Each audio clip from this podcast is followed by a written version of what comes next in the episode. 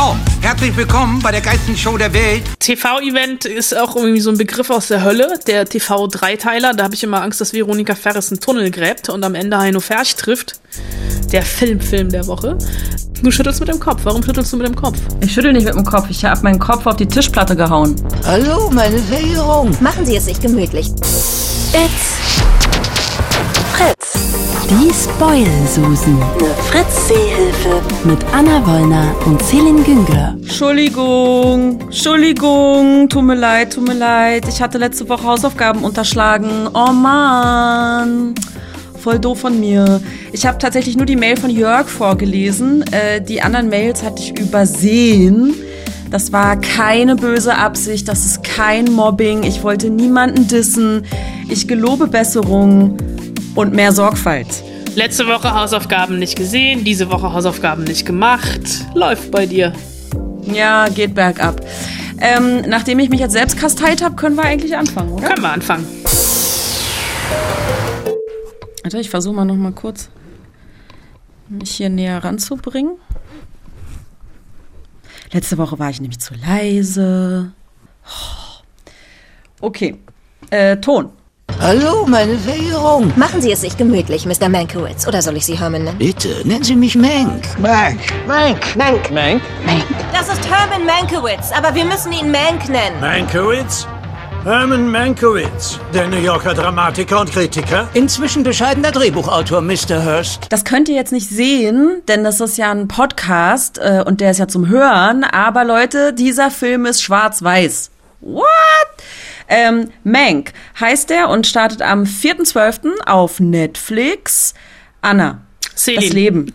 Das Leben ist doch so schon grau in grau gerade. Warum denn jetzt noch ein Film in schwarz-weiß? Der Film ist nicht nur in Schwarz-Weiß, der Film ist, da wirst du mit deiner Dolby Surround Atmo Anlage zu Hause total die Krise kriegen, auch noch in Mono. Ja, Der Film ist nämlich auf sehr, sehr alt gemacht. Das hat einen Grund, dieser Film, dessen Titel wir schon das ein oder andere Mal in dem kleinen Filmausschnitt gerade gehört haben, der hier lief. Ähm, Mank oder Herman Mankowitz ähm, ist der neue Film von David Fincher. Das ist der Typ, der unter anderem Sieben gemacht hat, Zodiac, Fight Club, Social Network, die erste Folge, die erste Staffel House of Cards oder Gone Girl oder die von dir so hochgeschätzte ähm, Serie Mindhunter. Und der hat sich äh, so ein bisschen sein, ähm, ich möchte nicht sagen Jugendtraum erfüllt, aber eigentlich hat er sich seinen Jugendtraum erfüllt, weil er ein ähm, Drehbuch seines eigenen Vaters verfilmt hat, das der Vater vor über 25 Jahren geschrieben hat. Und das ist ein Film, der äh, sehr lange als nicht realisierbar galt, unter anderem, weil er eben schwarz-weiß ist. Und dieses Schwarz-Weiß hat einen Grund, denn wir reisen in Mank sehr, sehr weit zurück in der Filmgeschichte. Nun könnte man sagen, die Filmgeschichte ist ja noch gar nicht so lang, weil die Filmgeschichte ja eigentlich erst 1895 so richtig begonnen hat. Äh, wir reisen auch nicht ganz so weit zurück, sondern in die 30er Jahre. Und äh, da gab es, äh, beziehungsweise in den 40er Jahren, gab es einen Film, ähm, der ist damals total gefloppt und gilt heute als äh, einer der besten Filme aller Zeiten, nämlich Citizen Kane von Orson Welles. Orson Welles ist auch der Typ, der äh, in den 30ern mal dieses Radio-Feature gemacht hat, in dem Außerirdische äh, gelandet sind. Und viele Leute dachten, äh, das stimmt. Und es sind gerade wirklich Außerirdische gelandet. Citizen Kane also ist wirklich ein Klassiker der Filmgeschichte. Und in Mank geht es äh, um die Entstehungsgeschichte von Citizen Kane. Es geht nämlich um den Drehbuchautoren Herman Mankiewicz, gespielt von Gary Oldman, der ähm, eine Auftragsarbeit macht, 60 Tage Zeit hat, also ähm, zwei Monate, um für Orson Welles, der damals als 25-jähriges Greenhorn, äh, zumindest äh, Regie Green, Greenhorn, äh, von den Studios eine Carte Blanche bekommen hat und machen konnte, was er wollte, weil unter anderem sein Hörspiel so erfolgreich war. Und ähm, dieser ähm, Orson Welles hatte keine Ahnung, wie man Filme gedreht hat und hat sich deswegen von Ham Herman Mankiewicz ein Drehbuch ähm, schreiben lassen und um diese, äh, also beziehungsweise die Autorenschaft, beide haben dafür einen Oscar bekommen, ich glaube 1942, aber es ist nicht richtig bis heute geklärt, wer jetzt wie viel Anteil an dem Drehbuch hatte. Und es ist also wirklich so ein Abtauchen in die Filmgeschichte. Wir äh, gehen mitten hinein in die Studiopolitik der, Sech der, der, der 30er Jahre. Äh, es geht aber auch in die Politik der 30er Jahre, denn wir sehen schon so ein bisschen das Aufkeimen von Fake News. Es gibt nämlich eine eine, eine Gouverneurswahl 1934 und die äh, Studios produzieren Fake News Bilder, die in der Wochenschau laufen für den republikanischen ähm, Kandidaten und äh, sind einfach so die gesellschaftlich-sozialen Verflechtungen der 30er Jahre. Das Problem ist, ähm, ich sehe schon an deinen Augenbrauen, dass du jetzt gleich sagen wirst, Moment mal, wenn ich Citizen Kane nicht kenne, verstehe ich diesen Film überhaupt? Fragst du das jetzt gleich? Nö. Ist du, ich habe dich eh schon verloren, oder? Ich habe Ja. dich eigentlich verloren bei Schwarz-Weiß. Ja. Okay, soll ich trotzdem weitermachen? Ja. Okay, also. ähm, es ist ja jetzt auch nicht so, dass David Fincher, äh, also für mich ist David Fincher wirklich ein begnadeter äh, Filmemacher, ein begnadeter Geschichtenerzähler und ich glaube auch, dass man ohne Vorkenntnis, also das weiß ich nicht, das ist nur eine Vermutung, weil ich kenne Citizen Kane, ich habe den natürlich am Anfang des Studiums mal gesehen und ähm, äh, Mank macht auch Spaß, wenn man Citizen Kane nicht kennt. Allerdings macht es noch mehr Spaß, wenn man Citizen Kane kennt. Denn der Film ist vor allem visuell und von der Struktur her eine Hommage an diesen Klassiker, der wirklich von einigen Kritikern bis heute als bester Film aller Zeiten gefeiert wird. Und es gibt schon sehr, sehr viele Parallelen. Auch, also der Film ist halt auf total oldschool gemacht. Ne? Wenn die im Auto sitzen und Auto fahren zum Beispiel, arbeitet Fincher digital mit Zurückprojektionen. Also das, was man halt, also wie man in den 30er Jahren im Film Auto gefahren ist. Da hinten, die sitzen halt im Studio und im Auto und im, Hin im Hintergrund läuft eine Rückprojektion. Und davon hat Mank sehr viel. Also es ist so ein, wenn, wenn Citizen Kane pro Seminar äh, Filmgeschichte Teil 1 ist, dann ist Mank pro Seminar Filmgeschichte Teil 2 dazu. Also es ist sehr, sehr meta, aber es macht trotzdem, es sind auch großartige Schauspieler. Also Gary Oldman ist dabei, Amanda Seyfried ist dabei, ähm, Lily Collins ist dabei. Ähm, ich wusste, dass ich dich da verliere in dem Moment, wo ich sage, der Film ist in Schwarz-Weiß und in Mono. Das ist ein Risiko, was ich eingegangen bin und ich bin fertig, du kannst wieder aufwachen. Also vor allen Dingen am Schluss, als du, also naja, als du versucht hast, diesen Film noch mal schmackhaft zu machen, hast du mich noch mal verloren. Pro Seminar, hallo? Was ist denn hier los? Wow. Ja, aber du kannst dich doch auch mal ein bisschen mit Filmgeschichte auseinandersetzen. Es ist nicht alles Star Wars. Okay. Äh, ich setze mich ja immer bei den Hausaufgaben mit Filmgeschichte auseinander. Auch hier in Mank gibt es Szenen, die im Kino spielen. Es gibt sehr viele Szenen, die auch auf Studiogelände spielen, weil es wirklich so ein Abtauchen in die Filmgeschichte ist. Also, haben wir schon gesagt, wo der läuft? Nö. Der läuft auf Netflix, hast du, glaube ich, am Anfang gesagt. Am 4., Ah, ab dem hab ich. 4. Dezember auf Netflix. Keine Angst, der Fernseher ist nicht kaputt. Dieser Film ist in Schwarz-Weiß und Mono. Okay, dann äh, kommen wir jetzt äh, zu dem Punkt, wo ich mich mit Filmgeschichte auseinandersetze, nämlich zu den Hausaufgaben der Woche. Die da waren Filme mit Kino. Oder wo ein Kino drinne eine Nebenrolle spielt. Oder die Hauptrolle. Oder die einfach äh, Filme, die im Kino spielen. Und wir haben zahlreiche E-Mails von euch bekommen. Vielen Dank schon mal dafür. Äh, der Nico, der macht den Anfang. Als erstes äh, äh, bringt er Bulletproof Monk ins Spiel. Da lebt einer der drei Charaktere über einem Kino und arbeitet dort als Filmvorführer, während er zu Bruce Lee-Filmen trainiert. Bulletproof Monk. Hättest du nicht gedacht, dass sowas kommt, war, Anna? Hätte ich nicht gedacht. Machst du jetzt gerade die Hausaufgaben neu? Äh, nee, ich tausche was aus. Äh, auf Platz zwei von Nico ist Scary Movie, weil äh, Nico nichts weiter eingefallen ist, außer dass es da eine Szene im Kino gibt. Und natürlich auf Platz drei, vielleicht ist auch gar kein Ranking, aber natürlich kommt auch Inglorious Bastards vor. Alles explodiert am Ende, inklusive des Kinos. Und man lernt auch, äh, wie hochentzündlich so ein, so ein Film eigentlich ist. Das war jetzt sehr metaphorisch, ne? Wow. Total, aber ist okay. Jörg hat uns auch geschrieben, so wie letzte Woche auch schon. Ähm, als allererstes Babylon Berlin. Das ist ja, äh, das Mokka FT wurde ja äh, in ein Stummfilmkino reingebaut. Ähm, das ist äh, das Delphi-Kino in Weißensee. Das ist, ähm, steht unter Denkmalschutz und so weiter. Ähm, und da wurde halt das, äh, die Kulisse vom Mokka FT reingebaut. Und das äh, findet Jörg ziemlich cool. Deswegen Babylon Berlin. Platz zwei bei Jörg ist äh, auch eine Serie auf die ich so gar nicht gekommen wäre, aber äh, finde den Dreh ganz cool. Big Bang Theory. Jetzt fragst du dich, Anna, was spielt denn das im Kino? Ja, ich überlege gerade, tatsächlich. Das Kino spielt hier tatsächlich eine wichtige Rolle, schreibt Jörg, und das möchte ich unterschreiben. Ähm, sei es Sheldon, der nicht den perfekten Plan findet, welches Kino mit welchem Eis zu welchem Essen vorher passt. Dann auch der Diebstahl des Indiana Jones Films, weil sie nicht rein durften. Oder auch natürlich der Konflikt zwischen der Premiere von Star Wars und Will Wheaton aus Star Trek. Stimmt. Ich erinnere mich. Äh, und auf Platz drei bei Jörg ist Hail Caesar. Ein äh, für ihn absolut gelungener, lustiger Film über die Filmmetropole Hollywood. Nicht ganz ernst zu nehmen, aber mit tollen Szenen und Schauspielern. Hier gibt es zwar wenig Szenen direkt aus dem Filmsaal, aber als Komplettpaket zum Thema Kino perfekt. Ein Film, den du nicht gesehen hast, weil der ist von den Coen-Brüdern und die versuchst du ja zu vermeiden. Das ist absolut richtig, so wie ich auch immer Tarantino versuche zu vermeiden. Inglourious Bastards habe ich aber gesehen. Ah, sehr gut. Ja.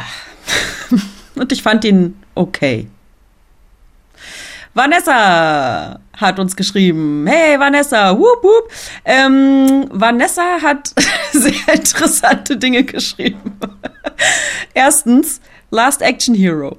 ich find's geil. 90er Jahre, Fantasy-Action-Komödie mit Arnold Schwarzenegger, der den Actionhelden Jack Slater spielt und damit quasi sich selbst parodiert. Sein vermutlich größter Fan, ein elfjähriger Junge, geht heimlich ins Kino, um sich diese Filme anzuschauen und holt mit einer äh, ihm vom Filmführer zu äh, Filmvorführer, Entschuldigung, zugesteckten magischen Kinokarte sowohl Jack Slater als auch seinen Kontrahenten den Ripper in die Realität. Und dann gibt's Gekloppe in echt. Hm. Erinnerst du dich? Ja. Fandst du richtig scheiße, ne?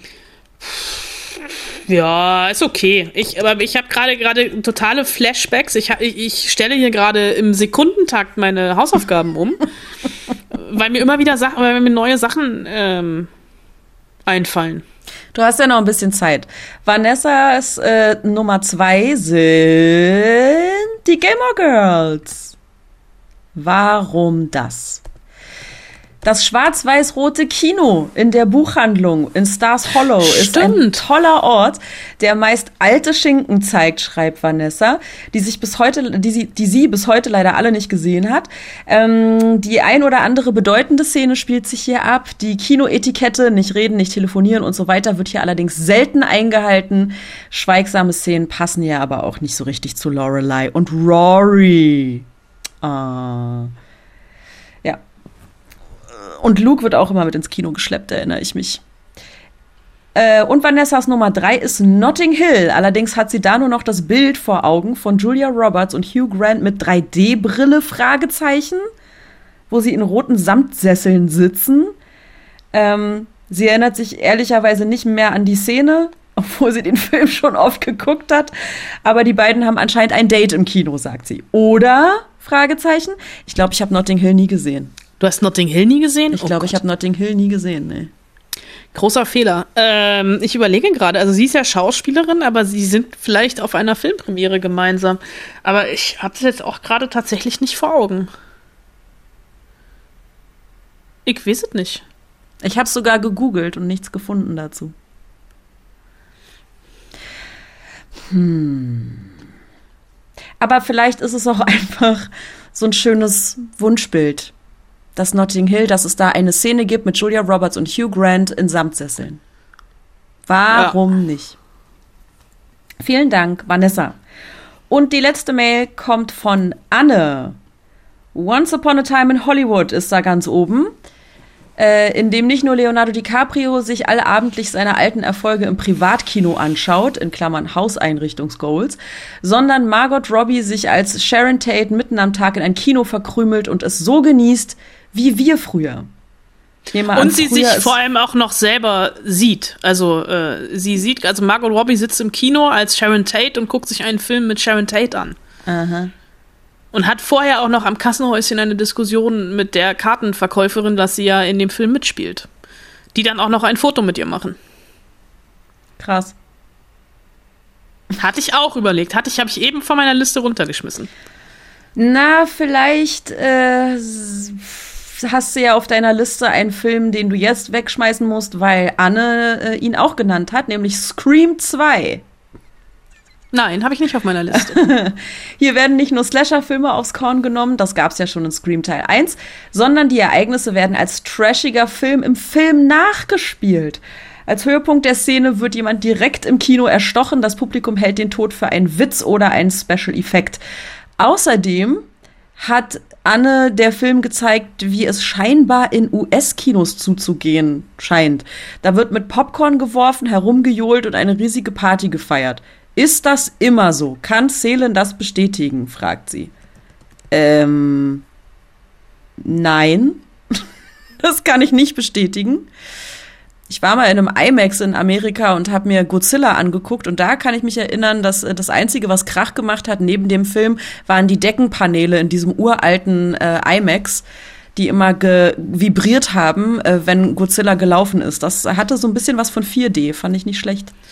Ich finde, die Amerikaner haben eine komische Einstellung, was es heißt, wir gehen zusammen ins Kino. Als ich äh, zum äh, Schüleraustausch in, in Amerika war, das erste Mal überhaupt, ähm, sagte meine Gastfamilie irgendwann, komm, wir fahren heute Nachmittag ins Kino. Und äh, wir waren irgendwie zu viert. Und jeder wollte was anderes sehen, also sind wir in vier unterschiedliche Säle gegangen und haben uns nach der jeweiligen Vorstellung draußen auf dem Parkplatz wieder getroffen. Fand ich interessant. Auch das habe ich schon gemacht. In Amerika. Hier nicht. ja. Und die Amerikaner essen, und das hat mich wirklich, ähm, also ich wusste es, hatte es aber verdrängt und dann ist es mir wie Schuppen von Augen gefallen, die Amerikaner essen salziges Popcorn. Ich hatte mich schon so sehr auf Popcorn mit ordentlich Fettbutter drauf und Zucker gefreut, aber nein, sie machen Fettbutter drauf und Salz. Das war, das fand ich einfach nicht cool. Ja, was ich aber auch krass finde bei den, bei den Größen der Getränke und äh, Nacho- bzw. Popcorn-Ausschank, ähm, in einer kleinen Cola, die man mit ins Kino kommt, nimmt, kann ein Kleinkind ertrinken, weil es komplett reinpasst, weil das irgendwie 5 Liter Eimer sind. Das ist so krass. Ich kann diese Eimer gar nicht tragen mit einer Hand. Es geht gar nicht. Ich denke mir halt die ganze Zeit, wenn ich halt während einem Film einen 5 Liter Eimer Cola trinke, muss ich doch alle zwei Minuten pullern. Ja, das macht ja nichts. Die Amerikaner gehen ja so ins Kino, wie sie auch ins Footballstadion gehen. Es ist diese Eventisierung. Ja, Ich kann das nicht gutheißen. ja, das war mir klar. Äh, wir machen dann mal weiter. Ähm, der letzte Film von, ja, von Anne ist The Majestic. Jim Carrey in einer seiner wenigen ernsthaften Rollen ermöbelt in einer Kleinstadt ein schickes, altmodisches Kino wieder auf und der ganze Film feiert die Kinokultur an sich, die ja fast wie ins Theater gehen ist. Äh, also im Prinzip Kontrastprogramm zu dem, was wir gerade besprochen haben. Und Anne sagt noch, also weniger Netflix, mehr Kino. Amen. Jetzt ist Anna dran. Weil du es nicht gemacht hast, ne? Also ich habe tatsächlich ja hier gerade im Minutentakt meine Liste. Ich dachte ähm, im Sekundentakt. Ja, auch das. Ich habe es ständig, sagen wir es mal so. Ich habe ständig meine Liste ähm, über, über den Haufen geworfen und äh, hatte auch sowas wie Scary Movie drin oder Schieß mich tot. Ich habe tatsächlich auch, wo wir heute bei Klassikern der Filmgeschichte sind, habe auch ich mich für Klassiker der Filmgeschichte entschieden äh, und habe ähm, tatsächlich, du wirst jetzt sagen, weil das ist kein Klassiker der Filmgeschichte, ähm, ich habe La La Land. Da gibt es eine Szene. Du schüttelst mit dem Kopf. Warum schüttelst du mit dem Kopf? Ich schüttel nicht mit dem Kopf. Ich habe meinen Kopf auf die Tischplatte gehauen. Ja, warum? Na, erzähl mal. Da gibt es diese Szene im Rialto-Kino, wo Ryan Gosling im Kino sitzt und äh, Emma Stone äh, quasi auf der, also als Schatten auf der Leinwand davor auftaucht. Ja, egal. Ich sehe schon, du bist begeistert. Ich habe und das kann jetzt auch tatsächlich sein, dass mich meine Erinnerungen trügen. Ich habe das eben noch versucht zu recherchieren, ähm, äh, weil Leonardo DiCaprio Once Upon a Time in Hollywood ist ja bei mir wieder runtergeflogen von der Liste. Deswegen habe ich einen anderen Film genommen mit Leonardo DiCaprio in der Hauptrolle, nämlich Aviator von Martin Scorsese, wo äh, Leonardo Leonardo DiCaprio Howard Hughes spielt. Und da gibt es am Ende, äh, als der schon dem Wahnsinn verfallen ist, schließt er sich in seinem Kino ein und verbringt wochenlang im Kino, guckt Filme, uriniert in leergetrunkene Milchflaschen und dreht durch. Kann mich gar nicht dran erinnern. Und aber da bin ich mir gerade tatsächlich nicht so sicher, ob das wirklich ein Kino ist, aber ich glaube ja, dass er dabei Film, also auch ein Privatkino, ne? Mhm. Und dann habe ich noch äh, den äh, wunderschönen Film Shape of Water von Guillermo del Toro, weil da wohnt sie über einem Kino und als sie die Badewanne einlaufen lässt, tropft es unten, während es auf der Leinwand regnet. Stimmt. Filme, die bei mir jetzt im Sekundentakt hier runtergefallen sind, sind unter anderem Taxi Driver, sind die Gremlins, sind Son of Rambo und viele andere Filme. Mir fällt noch ein House of Cards in einer der älteren äh, Staffeln, wo noch Kevin Spacey ähm, mitspielt. Da sitzen sie auch im äh, Weißen Haus im Privatkino und gucken sich Filme an, die sie schon mitsprechen können. Man könnte Podcasts filmen, äh, fü- füllen mit äh, Kinoszenen. Das sind dann aber andere Podcasts. Das stimmt. Wir machen weiter. Vielen Dank äh, für eure Mails.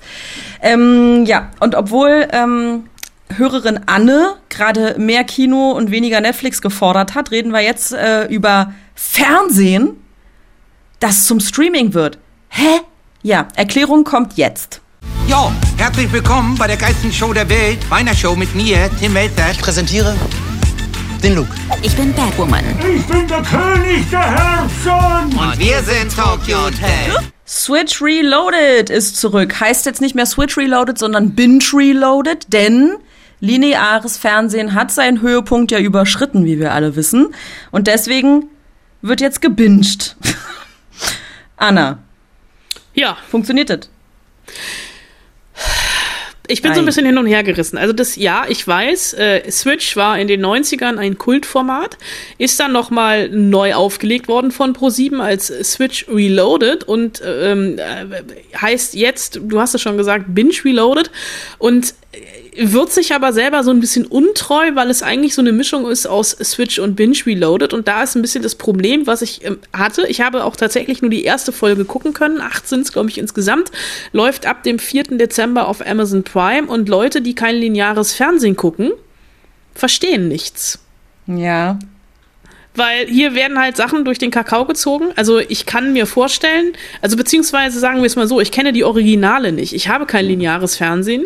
Ich gucke sowas wie das Traumschiff nicht oder äh, Ninja nicht. Warriors oder ähm, äh, Höhle der Löwen oder Rach der Restauranttester. Ja. Oder diese, so eine komische, also es scheint wohl eine Kochshow mit Tim Melzer zu geben, die bisher erfolgreich einmal vorübergegangen ist. Äh, ich habe bisher eine Folge von The Masked Singer gesehen Ja. und äh, äh, das sind so Sachen, die hier natürlich parodiert werden. Wenn man allerdings das Original nicht kennt, dann weiß ich einfach gar nicht, ob die Parodie pa- parodistisch ist oder übers Ziel hinausgeschossen.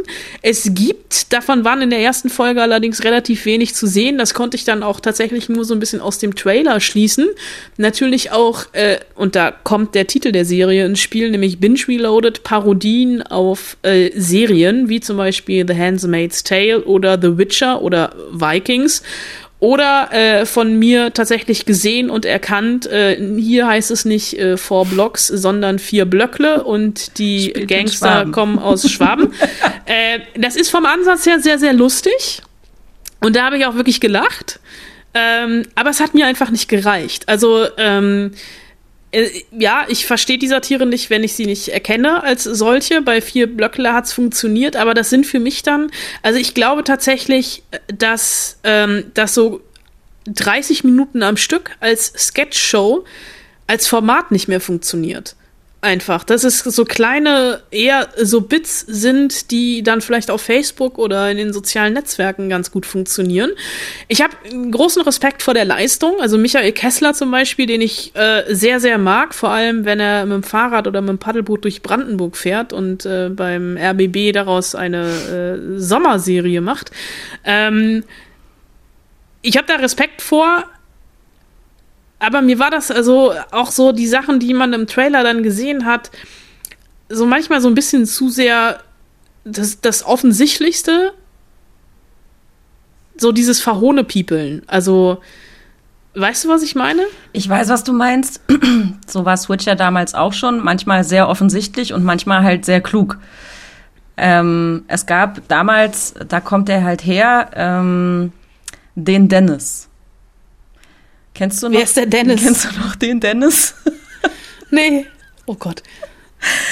ähm, den Dennis war so ein Typ, der, äh, glaube ich, eigentlich irgendwie so um die 20 sein sollte, aber natürlich von einem Martin Klempno heißt der, heißt der Schauspieler, der Comedian, der den spielt. Äh, der, der Schauspieler ist natürlich, keine Ahnung, mittlerweile wahrscheinlich über 40.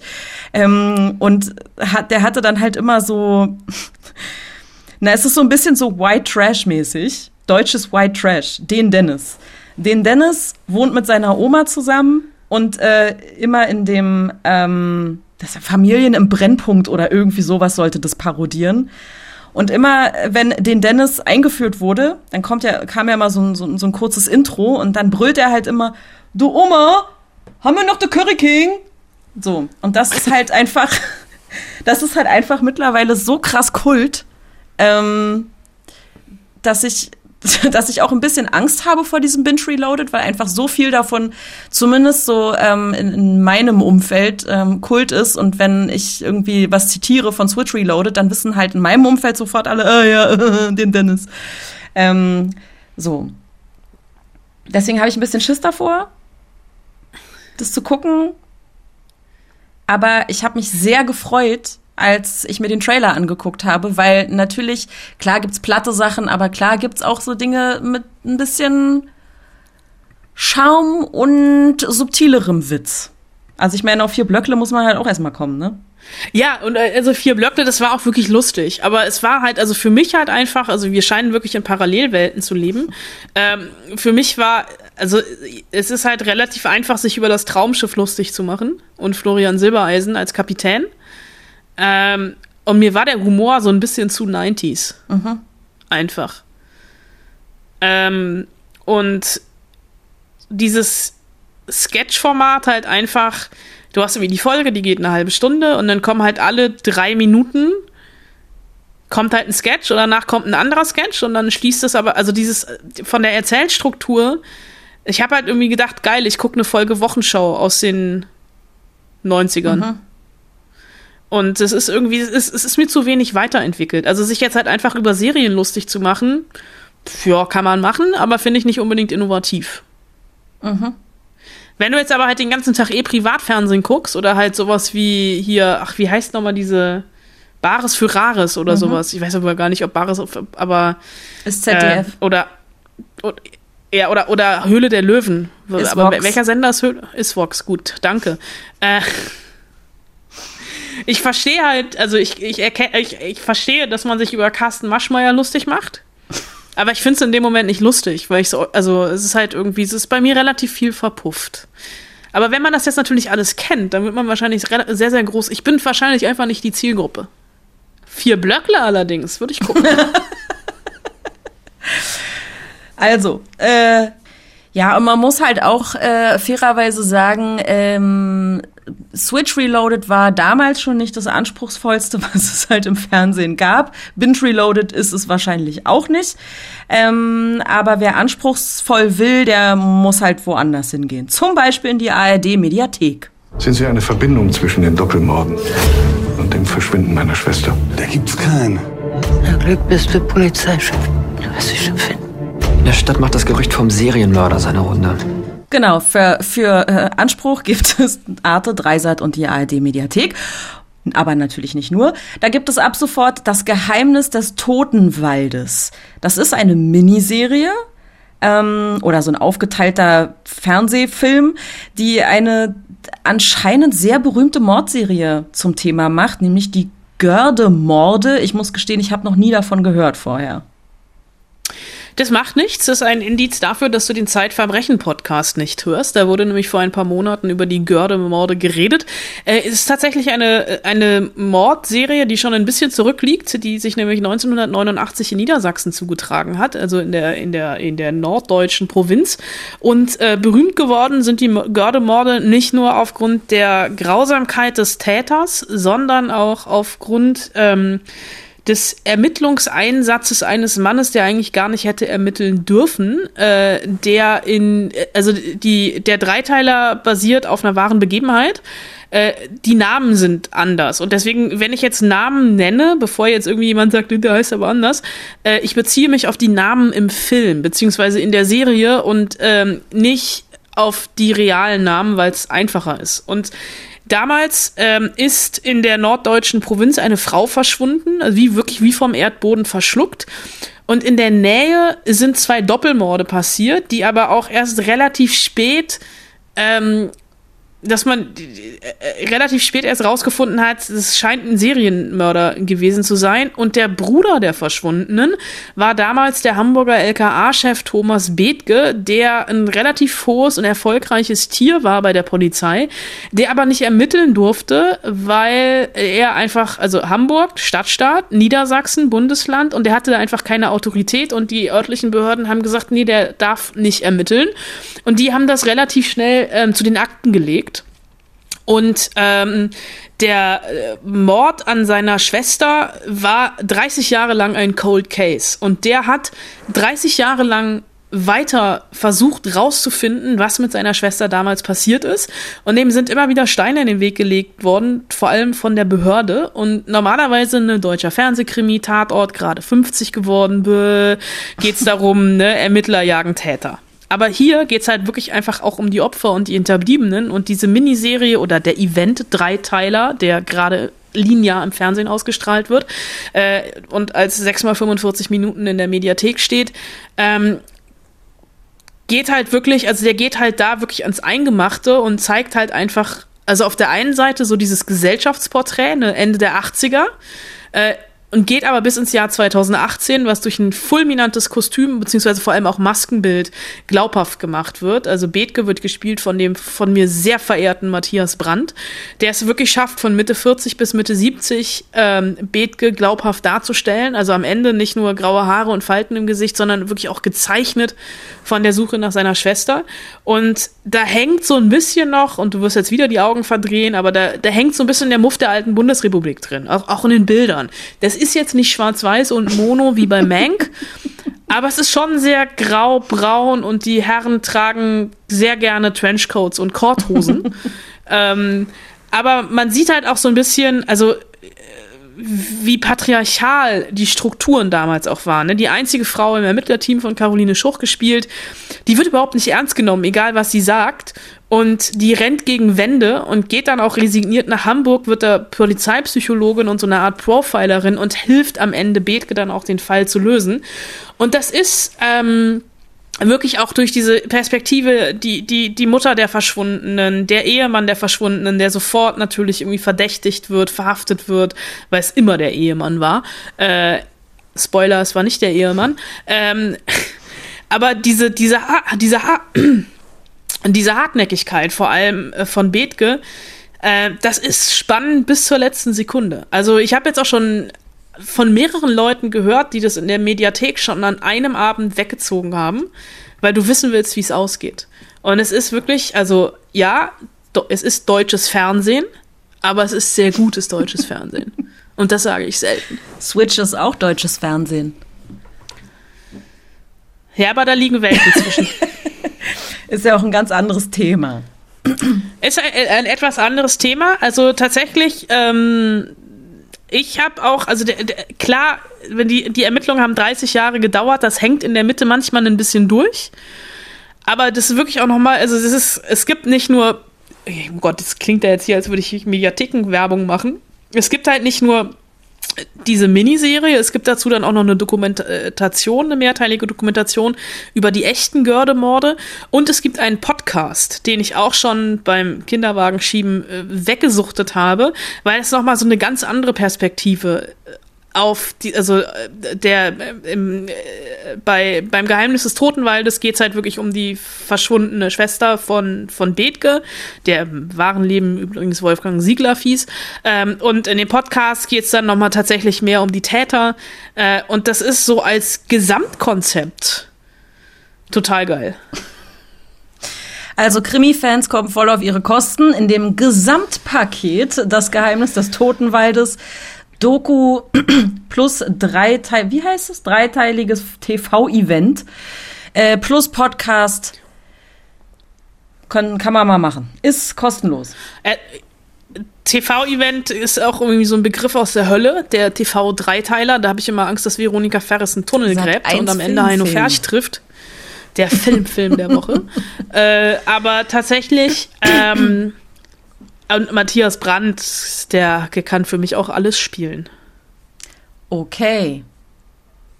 Kostenlos in der ARD-Mediathek das Geheimnis des Totenwaldes. Nicht kostenlos und vielleicht auch völlig sinnlos ist die nächste Serie. Hello, Jimmy. You killed my dad. Remember me?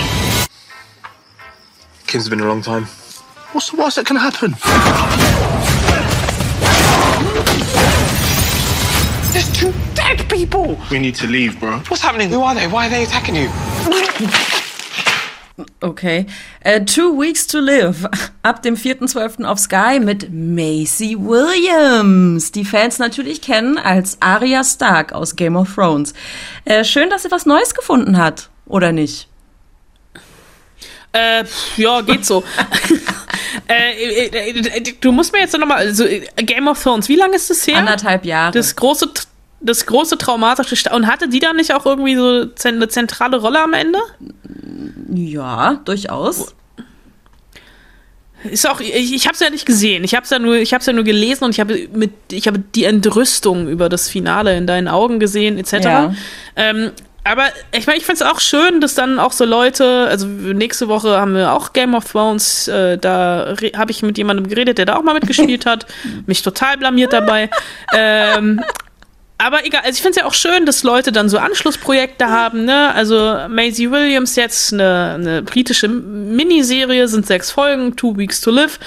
Das ist eine, ähm, ja, eine Actionkomödie mit britischem Humor. Ähm, mich hat das Ganze so ein bisschen daran erinnert, wenn man The End of the Fucking World mit Wo Hannah in einen Mixer werfen würde. Denn, äh, und dann, wenn man das dann rauskommt, kommt kein Smoothie raus, sondern Two, two Weeks to Live, so ein bisschen zagstückelt. Ähm, äh, Williams spielt Kim, eine 21 Jahre alte Frau, äh, die bisher in den Wäldern von Schottland gelebt hat und da von ihrer Mutter zu so einer Badass-Kampfmaschine ausgebildet wurde.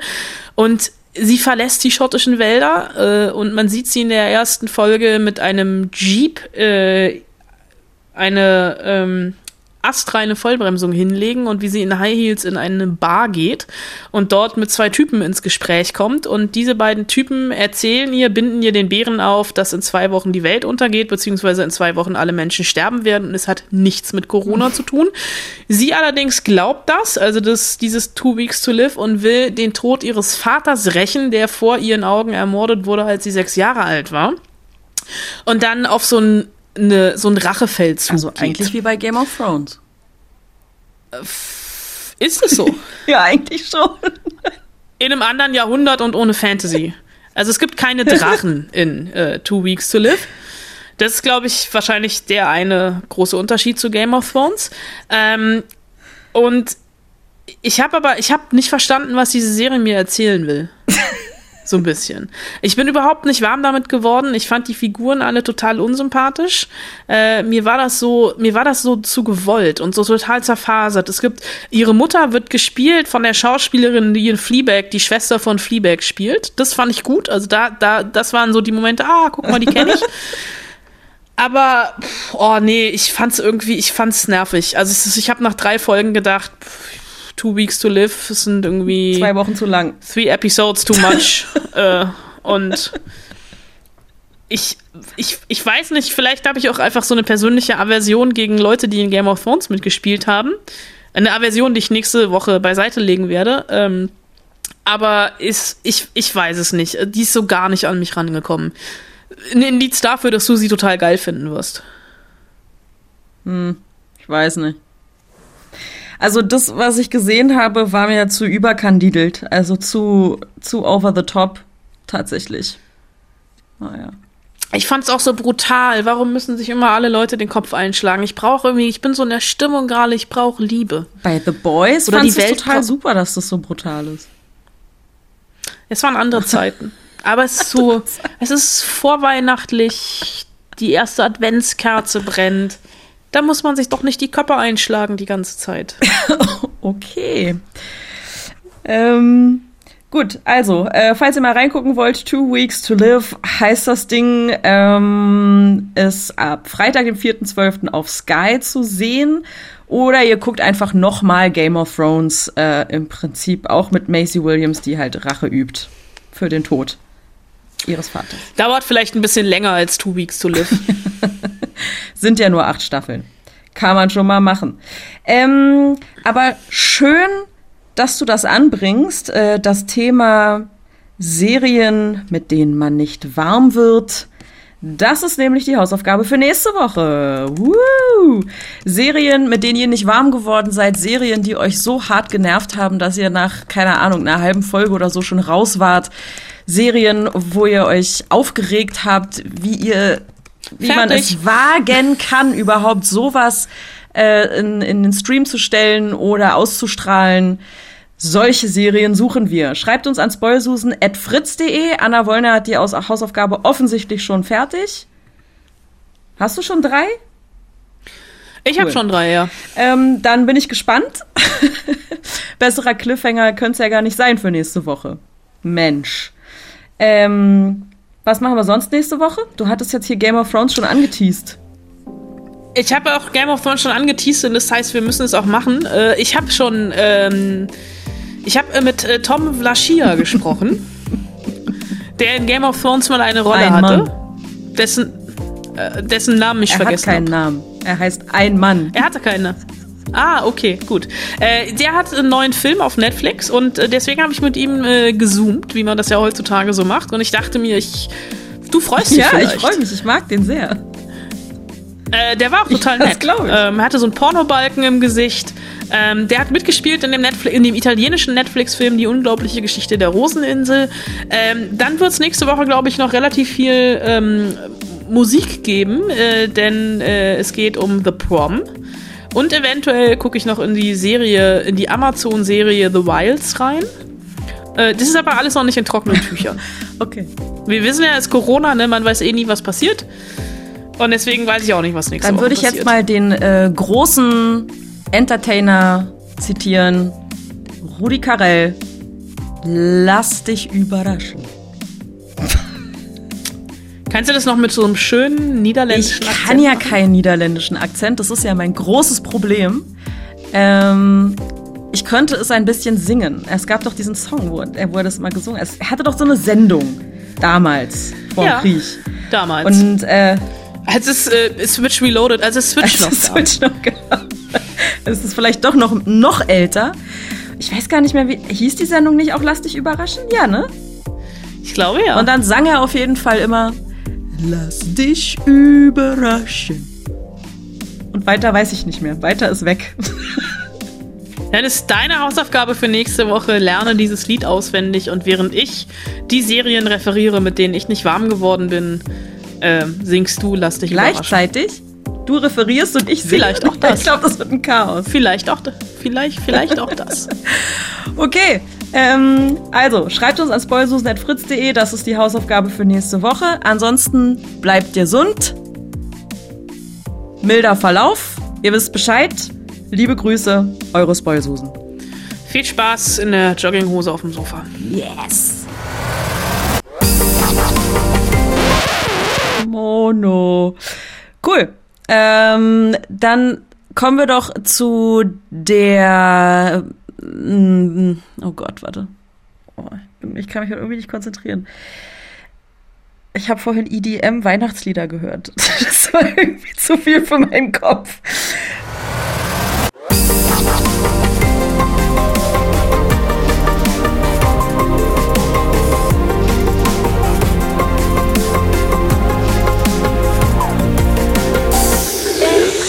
Fritz.